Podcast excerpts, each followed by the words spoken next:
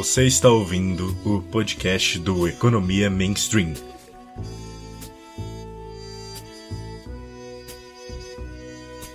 Olá, Homo Econômicos, caso você seja uma pessoa que falta alguns parafusos e decide estudar economia, ou então olá, Homo Sapiens, caso você seja uma pessoa com sanidade.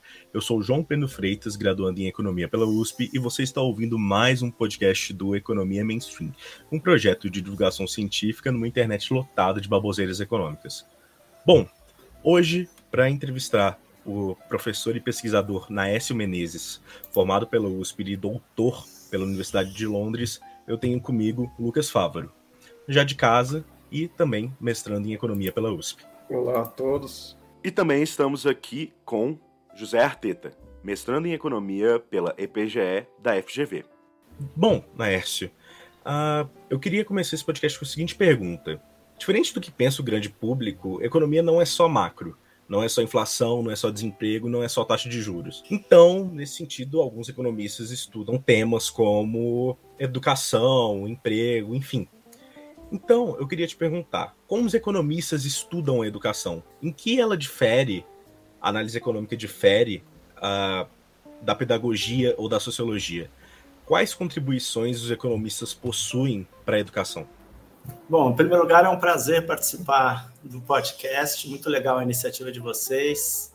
É bom ter pessoas jovens tocando esses podcasts para esclarecer é, os jovens a respeito de temas econômicos e sociais.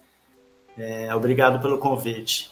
Bom, é, até a década de 90, a maioria dos economistas trabalhava com temas macro, porque a gente tinha uma inflação muito grande no Brasil, né? hiperinflação, até 94. Então, esse é um tema que dominava todos os estudos e análises, porque o grande lance era saber como que a gente ia acabar com a hiperinflação. Então, é, grande parte dos economistas ia fazer doutorado fora e estudar com economistas americanos da área de macroeconomia e voltavam depois e continuavam trabalhando nessa área.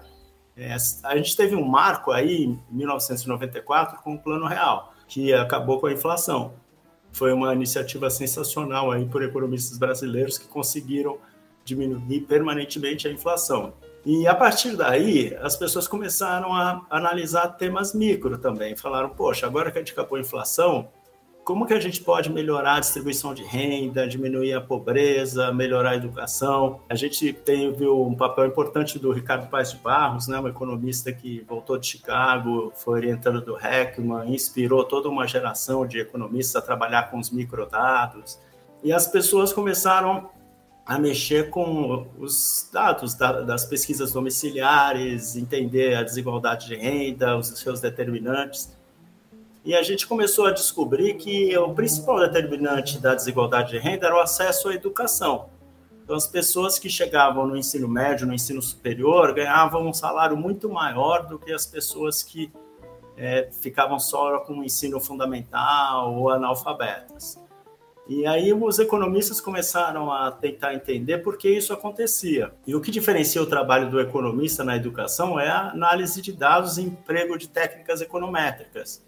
Então a gente usa a econometria a estatística para tentar entender relações entre as variáveis, há uma preocupação com causalidade para entender os reais determinantes da qualidade da educação, por exemplo, então, é uma ênfase no uso de dados, uma ênfase na, no uso de econometria e estatística, para tentar realmente entender o que está por trás do baixo aprendizado do nosso jovem, né, nas escolas públicas e privadas aqui no Brasil. E é isso que distingue o trabalho do economista. E mais recentemente, é, as técnicas vão se aprimorando. Então, você primeiro usava um determinado tipo de técnica e agora você tem outras técnicas mais sofisticadas, mais modernas. E, isso vai te permitindo fazer uma análise mais detalhada e ter mais confiança nos seus resultados. Muito obrigado pela resposta, professor. Professor, a educação gera aumento na renda e na produtividade de um país? E se sim, quais os mecanismos pelos quais isso acontece? Ou seja, de que forma a educação se traduz em mais renda para a população? Então, sim, a educação ela gera aumento da produtividade e da renda do país. Vários estudos mostram isso. É, tem uma relação bastante clara entre capital humano, que é educação e saúde, e crescimento da produtividade.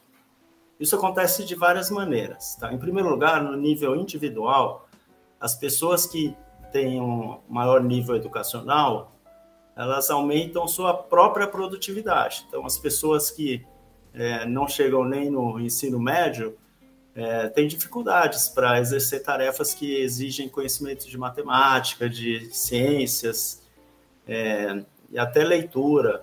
Se você completou o ensino médio, ingressou no ensino superior, você fica mais habilitado, né? Você conhece mais técnicas, tá? Em economia, por exemplo, você conhece técnicas de regressão, você pode aplicar regressão é, na sua vida profissional. Então, eu acho que esse efeito é bastante intuitivo e bastante claro, né? Quanto mais você estuda, mais isso te habilita a exercer funções no mercado de trabalho e você consegue fazer essas funções de forma mais rápida, ou seja, você se torna mais produtivo. Quando todas as pessoas fazem isso, estudam mais, isso acontece com todas as pessoas e você tem até externalidades, que isso ajuda até a produtividade de outras pessoas que trabalham com você. E isso vai aumentando o crescimento da produtividade e da renda.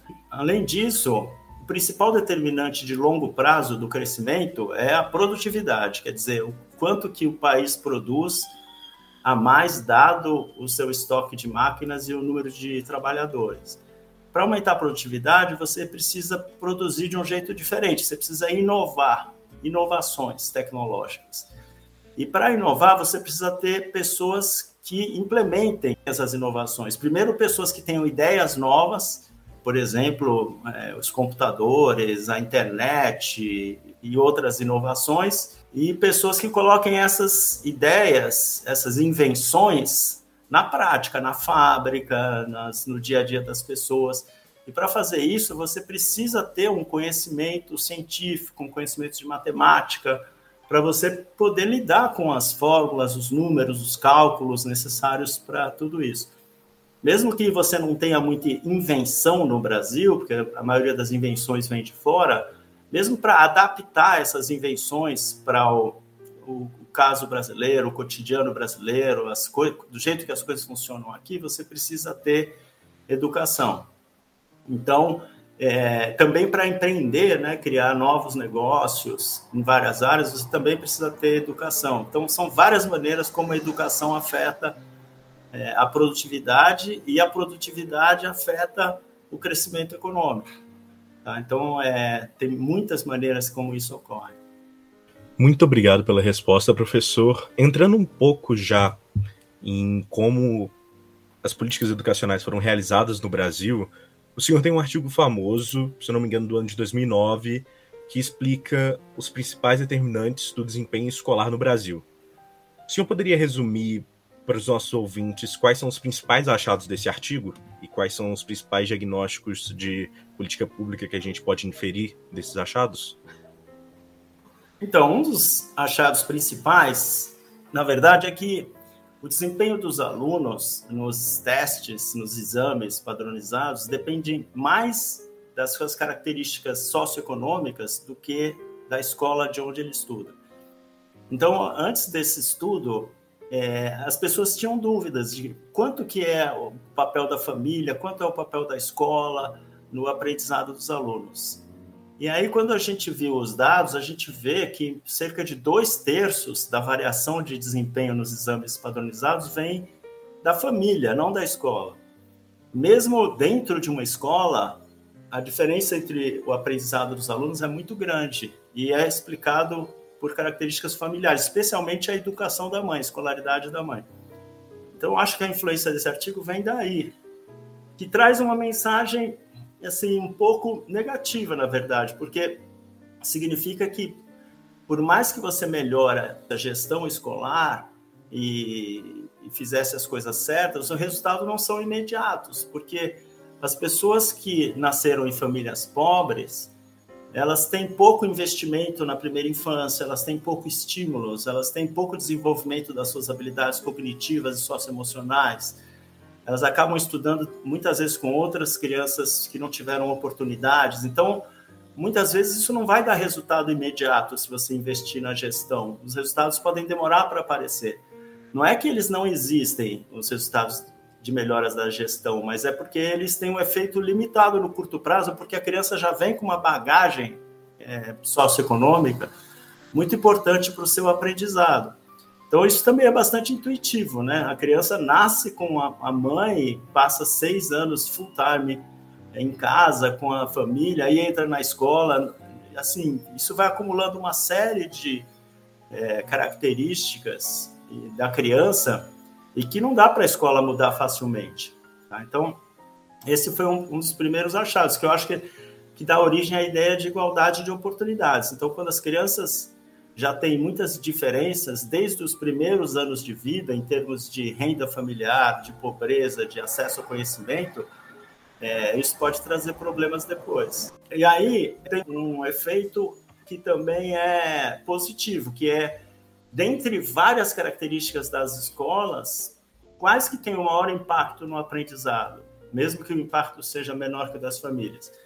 E o que a gente descobre é que o número de horas aulas que a criança tem é a variável que tem mais impacto. Então, por exemplo, se você ficar em dúvida, você deve reduzir o tamanho da sala, ter mais salas e professores, ou ter o mesmo número de salas e mais horas de aula. Esse estudo mostra que é melhor ter mais horas aula, que tem mais impacto sobre o aprendizado, o número de horas de aula de matemática e, e língua portuguesa, do que o número de alunos numa sala de aula.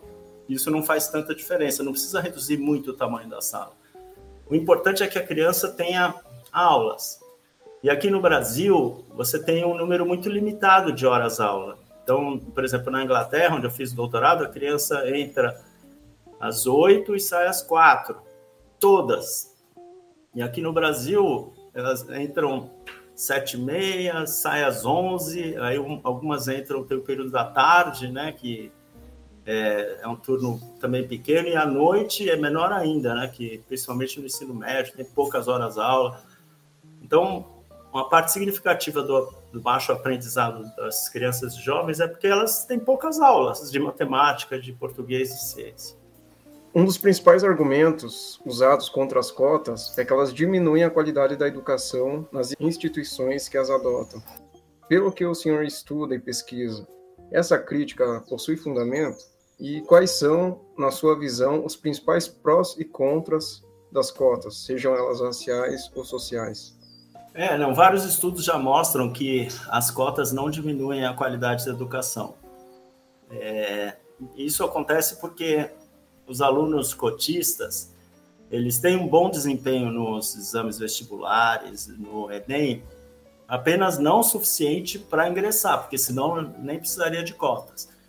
Mas acontece que essas pessoas, esses jovens, elas passam por tantas adversidades ao longo da vida, por terem nascido em famílias mais pobres, vulneráveis, que quando elas chegam lá e têm uma nota quase tão boa como os não cotistas, na verdade elas têm habilidades socioemocionais que vão fazer com que elas tenham um desempenho até melhor, muitas vezes, no ensino superior do que os não cotistas. Porque se eu compara duas pessoas, uma que nasceu numa família rica, teve todas as oportunidades, é, estudou em escolas privadas boas e tirou uma nota, sei lá, 400. E aí você tem uma pessoa pobre que teve que pegar ônibus, estudou em escola pública, que teve que fazer quase tudo sozinha e tirou 380. Na verdade, se o vestibular levasse em conta não só o, o exame propriamente dito, mas todas essas outras habilidades, persistência, resiliência, determinação, essa pessoa que tirou uma nota boa, mas enfrentou todos os problemas, acabaria sendo selecionada, porque é bom para o curso ter pessoas assim. Esse fator é importante para que as pessoas consigam passar nas provas e fazer trabalhos e atrás essa pessoa já passou por muita coisa na vida, então ela nada vai detê-la no seu empenho para concluir o curso e, e fazer é, e tirar boas notas e tudo. Então, é, quando você pensa bem, na verdade, as cotas servem para é, compensar as pessoas que tiveram que se esforçar mais ao longo da vida para conseguir uma nota. Então, é, na verdade, é como se fosse um merecimento, é uma forma de fazer com que o vestibular leve, leve em conta não só a prova, que na verdade, às vezes você faz um ano de cursinho e decora todas as fórmulas e tudo e consegue entrar, e, e mais as habilidades socioemocionais que são tão importantes. Então, as cotas têm vários aspectos positivos, é, aumenta a diversidade, as pessoas negras que entram na faculdade servem de exemplo, de referência para outros jovens que achavam que isso nunca ia acontecer com eles. Você tem mais diversidade na sala de aula, os alunos, na verdade, são mais esforçados do que os não cotistas, são mais empenhados, porque, novamente, tiveram que lutar bastante para chegar lá na profissão futura você tem vai ter médicos, advogados, enfermeiras negros, que é uma coisa que tem muito pouco no Brasil que novamente é, faz os, as crianças negras pensarem que elas estão em outra caixinha que nunca vai, vai chegar a hora delas. E eu não vejo muitos problemas, não, nas cotas. Eu acho que são mais coisas positivas. O único senão que eu botaria é a questão de fraudes, né? Então você tem que ficar ligado, porque, como é uma coisa autodeterminada, não dá para provar, tem muitas evidências que as pessoas mentem, né? E, então o Ministério Público precisa ficar de olho para evitar que as pessoas mintam com relação à sua raça e usem disso para entrar no ensino superior. Muito obrigado pela resposta, professor. E entrando já nisso que você mencionou de habilidades socioemocionais, a partir do início desse século, principalmente através de pesquisas feitas pelo economista James Heckman, a importância desse tipo de coisa, chamado de inteligência emocional, foi descoberta, especialmente a importância que ela possui sobre o desempenho das pessoas, tanto na vida pessoal quanto profissional. O senhor poderia falar mais uh, especificamente quais são os principais achados desse tipo de pesquisa? Quais são os principais achados dessa área? Claro. Antigamente, a gente achava que o principal fator para você ter um bom desempenho na escola e no mercado de trabalho era a inteligência. Então, você media o teste de QI, e se você tivesse um QI muito elevado, você é inteligente, você vai para frente. E se você não tivesse um QI muito elevado, é, você ia ficar para trás. E além disso, achava-se que QI era uma coisa genética, que vem dos, dos seus pais, né? Então, não tem muito o que fazer para melhorar o QI das pessoas. O que o James Heckman e outros economistas mostraram é que tem um componente das habilidades que são as habilidades socioemocionais. Essas habilidades envolvem determinação, garra, persistência, resiliência, que significa, mesmo que você tenha choques negativos na vida, que você consegue se recuperar aí atrás. E essas coisas são tão importantes quanto as habilidades cognitivas, vamos dizer assim, que é a inteligência, a memória.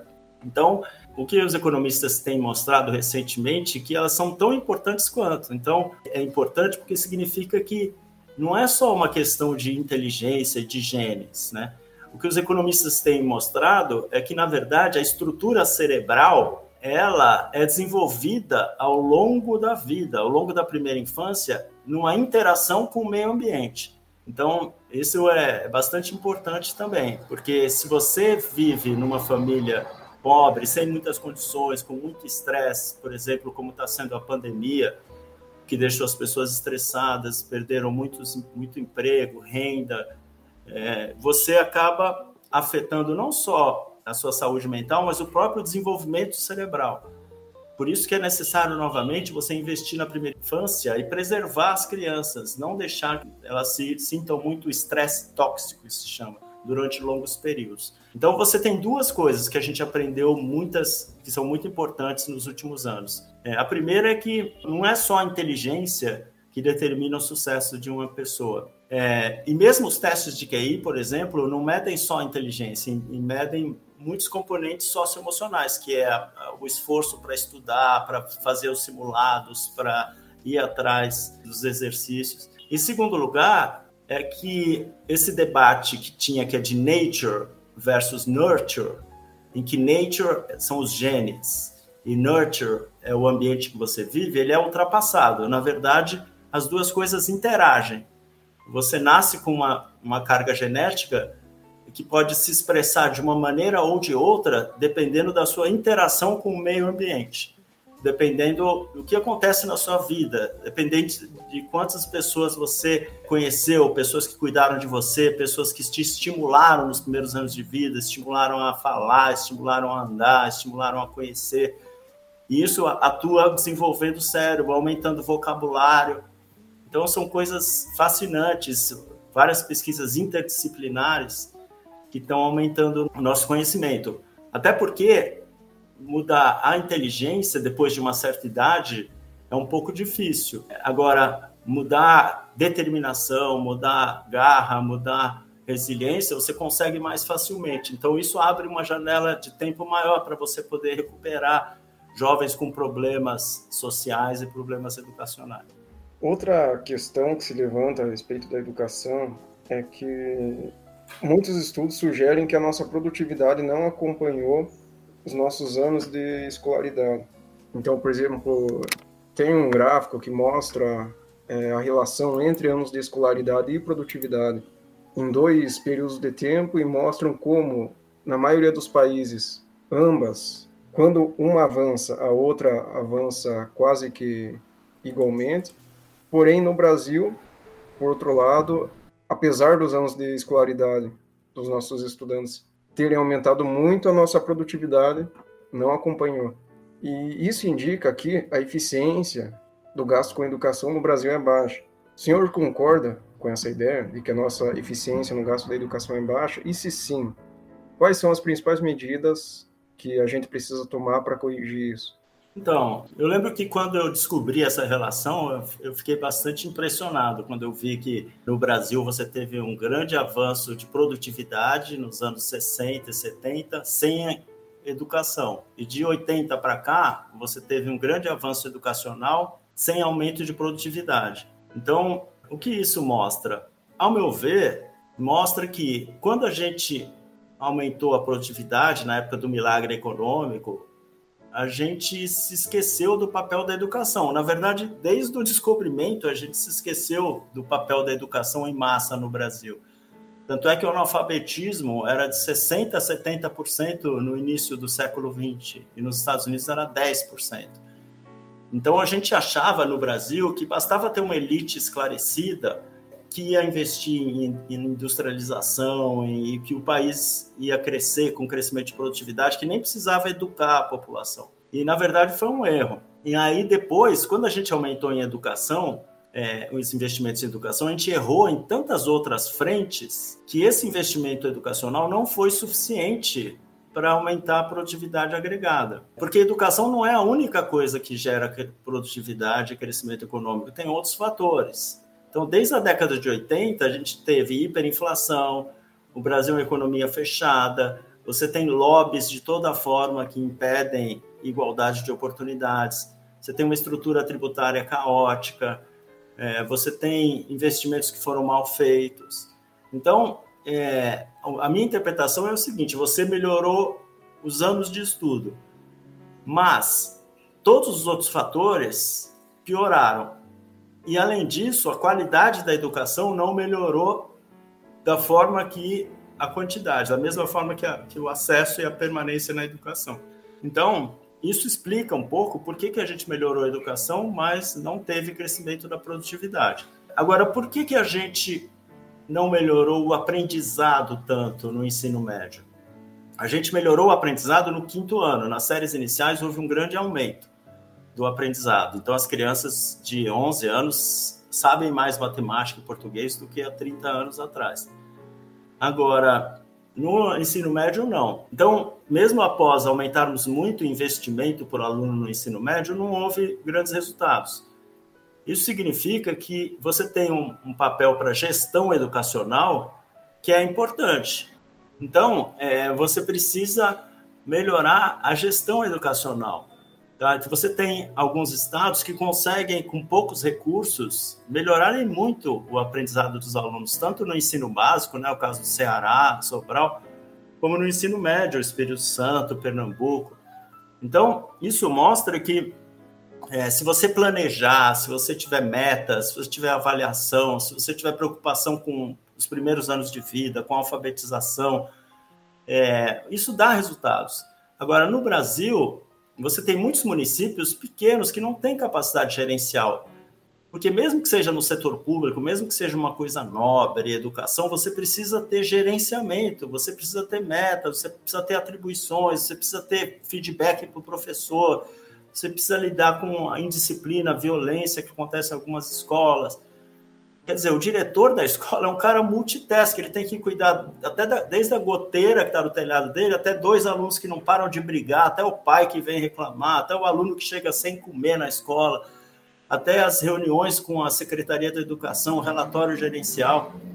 Então você precisa ter nessas pessoas caras craques, caras que conseguem executar essas funções. E, além, quando você junta todos eles dentro de uma secretaria, você tem que ter um secretário que saiba coordenar as equipes, saiba é, estabelecer metas e tudo isso. Então, se você não tem nada disso, você só coloca mais dinheiro, não vai sair aprendizado do outro lado, entendeu? Então, é, não é que dinheiro não importa, o dinheiro importa. Foi importante para você trazer todo mundo para a escola. O Brasil é, como eu falei, tinha 70% de analfabetos em 1900 e hoje tem menos de 10%, e, e a maioria dos jovens está no ensino médio, então houve evolução. Só que você precisa agora mudar a gestão nesses municípios pequenos. E no ensino médio, as redes são enormes. Imagina quantos alunos não tem na rede estadual de São Paulo. Desde alunos que estão em Ribeirão, estão aqui na, na na Vila Mariana, estão no Capão Redondo, estão lá em Presidente Prudente, estão espalhados pelo estado inteiro. E aí a Secretaria de Educação fica ali na Praça da República. É difícil uma secretaria ali conseguir coordenar todos esses alunos espalhados pelo estado inteiro. Então é preciso ter uma certa descentralização, é preciso ter os postos regionais com autonomia. Então, eu acho que precisa fazer muita coisa ainda para melhorar essa gestão. Então, se as crianças estão realmente ficando mais tempo na escola, isso é muito importante. Daqui a pouco, toda a população brasileira vai ter pelo menos o ensino médio, daqui a alguns anos, né? pelo menos os mais jovens. Agora, se você não melhorasse esses outros fatores de gestão escolar, que eu estava falando, e os outros fatores que determinam produtividade, que é abrir a economia, simplificar a estrutura tributária, é, e assim por diante, né? Tudo aquilo que eu estava falando que além da educação afeta inovação e produtividade. Aí você vai continuar aumentando a educação sem ter efeito sobre a produtividade. Professor Naércio, você comentou em perguntas anteriores sobre a educação ter sido muito negligenciada historicamente no Brasil. Atualmente, o contexto, infelizmente, do Brasil é de restrições fiscais. E dado que criança não vota, ou digamos assim que o lobby da educação é o mais fraco de todos. Nesse sentido, como você vê essa questão do conflito distributivo aqui no Brasil e vendo o que existe de evidência, o que pode ser feito para mudar um pouco dessa questão? Então, é, eu acredito que no Brasil a gente tem uma desigualdade muito grande, né? E, e essa desigualdade persiste há muito tempo é muito difícil mudá-la. Então, você tem uma parcela pequena da população que se apropria de grande parte dos recursos e uma parcela grande que fica com muito pouco. Se você não mudar isso, você não vai conseguir crescer de forma sustentada, com o crescimento da produtividade, porque as pessoas acabam também se desestimulando. As pessoas que nascem em famílias pobres, elas acham, ah, isso não é para mim, não adianta. Olha como meu pai trabalhou e ganha tão pouco, olha como meus amigos estão fazendo as decisões. Então, isso vai criando um desestímulo geral. E, com certeza, a parcela que é, que é pequena e muito rica acaba influenciando nas decisões que são tomadas pelo país, né? Até na, na Câmara dos Deputados e no Senado. Isso dificulta mudanças na sociedade brasileira. Vários estudos mostram isso, o poder de lobby, o poder de, de convencimento né, da elite atrapalhando o, o progresso muitas vezes. Então, o que você precisa fazer é dar igualdade de oportunidades para as crianças, desde que elas nascem, né? Então, a maneira de diminuir a desigualdade de maneira estrutural, aumentando a mobilidade, é fazer com que todos tenham oportunidades iguais. Mas é muito fácil falar isso, virou um mantra igualdade de oportunidades, igualdade de oportunidades, mas sim, como você vai ter igualdade de oportunidades se uma pessoa nasce com um pai desempregado e outra nasce com um pai que ganha, sei lá, um milhão por mês? Então, é, é preciso investir fortemente no sistema público, no SUS, no, no que é o sistema de saúde único, né? Na, na atenção básica, desde a gravidez. Você precisa ter creches de qualidade, você precisa ter escolas públicas de boa qualidade, tão boas quanto as privadas, que aí você consegue igualar oportunidades. Mesmo assim é muito difícil, né? Porque você tem todo o acesso a bens culturais, de viagens e artes e cinemas e tudo, que dificultam, né? Então a gente nunca vai conseguir essa igualdade de oportunidades, mas pelo menos a gente pode melhorar para fazer com que as pessoas que nascem em famílias pobres tem, e tem pessoas muito inteligentes, muitas pessoas determinadas, pessoas só não tiveram oportunidades. E se você ainda é negro no Brasil, você ainda enfrenta racismo, enfrenta discriminação na escola, gozação dos amigos. Se você entra no mercado, as pessoas ficam te olhando. Então, além de todas as dificuldades de pobreza, de renda, ainda tem a discriminação se você é negro. Então, é, você acaba perdendo muitas dessas pessoas que poderiam contribuir com a produtividade, com a inovação, com o empreendedorismo, é, com várias coisas importantes para o país. É uma parcela muito grande da população que acaba não contribuindo com a produtividade. Então, é a única maneira de você diminuir isso é você, primeiro, tratar todas as pessoas de forma igual e deixar que elas realizem seus sonhos. Não importa se elas são brancas, negras, homens, mulheres, se nascem em São Paulo, se nascem no Ceará, no interior do Piauí, no Amazonas. Infelizmente, o debate está melhorando nesse sentido. Se você for pensar, 10 anos atrás, ninguém falava da questão racial, da discriminação, era uma coisa meio velada, que todo mundo sabia que acontecia, mas ninguém falava. Agora, a pauta identitária está crescendo bastante, está todo mundo falando disso, está tendo espaço na mídia, nos jornais, os influenciadores, os coletivos estão crescendo de jovens, essa liberdade de fazer podcast como vocês estão fazendo, de inovar, de vai mexendo com a sociedade. Não dá mais para deixar isso quieto, isolado, escondido.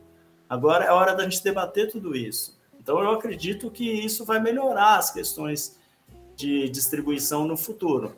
O único problema é a pandemia, né, que está tendo um impacto muito grande sobre a desigualdade de aprendizado, a desigualdade de saúde no Brasil, porque está afetando muito mais as famílias mais pobres.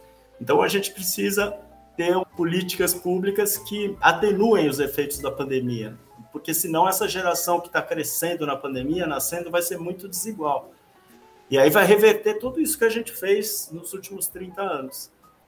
Então, é isso. Eu acho que você tem que ter a ideia de que para diminuir a desigualdade vai demorar uns 20 anos, você tem que começar agora e atuar nos, nas crianças. Atuar fortemente nas crianças que nascem em famílias mais pobres. Investir bastante nelas para que elas consigam crescer com esperança. E ao mesmo tempo o debate na sociedade está melhorando, tá?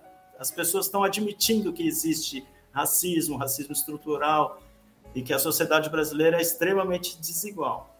Então, assim, dá para ser otimista, assim. Acho que para a geração de vocês, quando vocês forem é, crescendo e atuando e falando e brigando pelos direitos dos mais pobres, dos negros, é capaz a gente ir mudando lentamente e temos uma sociedade melhor no futuro. Bom, professor, muito obrigado. E agora, para finalizar, você poderia deixar alguma sugestão uh, de referência, livro, site, artigo, enfim, para os ouvintes que se interessaram pela área da economia da educação e querem se aprofundar mais? Olha, o, o que eu sugiro é que você, as pessoas olhem no meu site, né? Eu tenho um site no Google Sites, na Erso Menezes Filho, que tem muitos artigos do valor, que eu escrevo colunas mensais no valor, e lá eu cito vários estudos. Tem muitos policy papers, tem um link para os policy papers que, que eu faço no, com a equipe lá da Cátedra Ruth Cardoso.